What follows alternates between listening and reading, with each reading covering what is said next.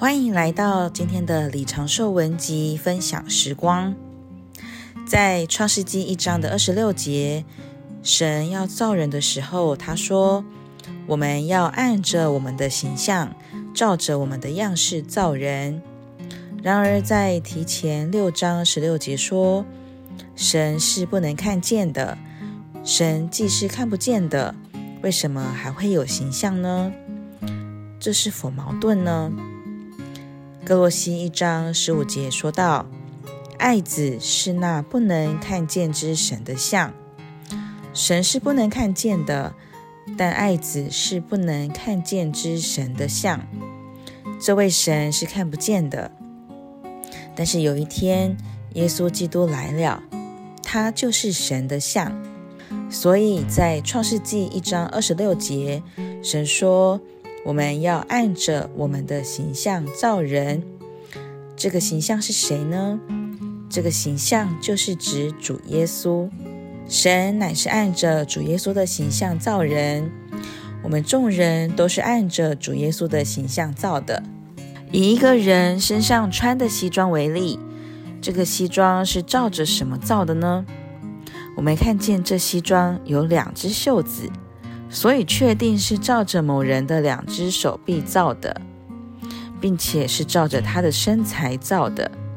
所以若是由别人来穿，就会看起来不太合身，因为当初不是照着那人的身材缝制的。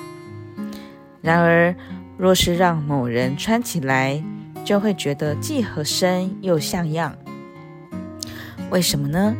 因为原先就是照着他的身材缝制的，为着让他可以穿在身上。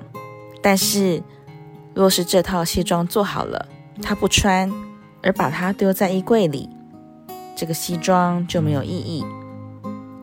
这套西装若有感觉，一定会觉得虚空无聊。若是某人把它穿上，它就有了意义，满足而有彰显。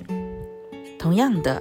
弟兄姊妹、朋友们，我们是按着主耶稣的形象造的，是刚好适合让他进到我们里面来穿上我们，而这就是宇宙的意义。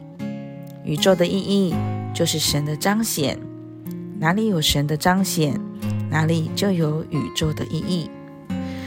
神得着彰显的路，不是客观的，乃是主观的。神乃是要进到人里面，借着人得着彰显。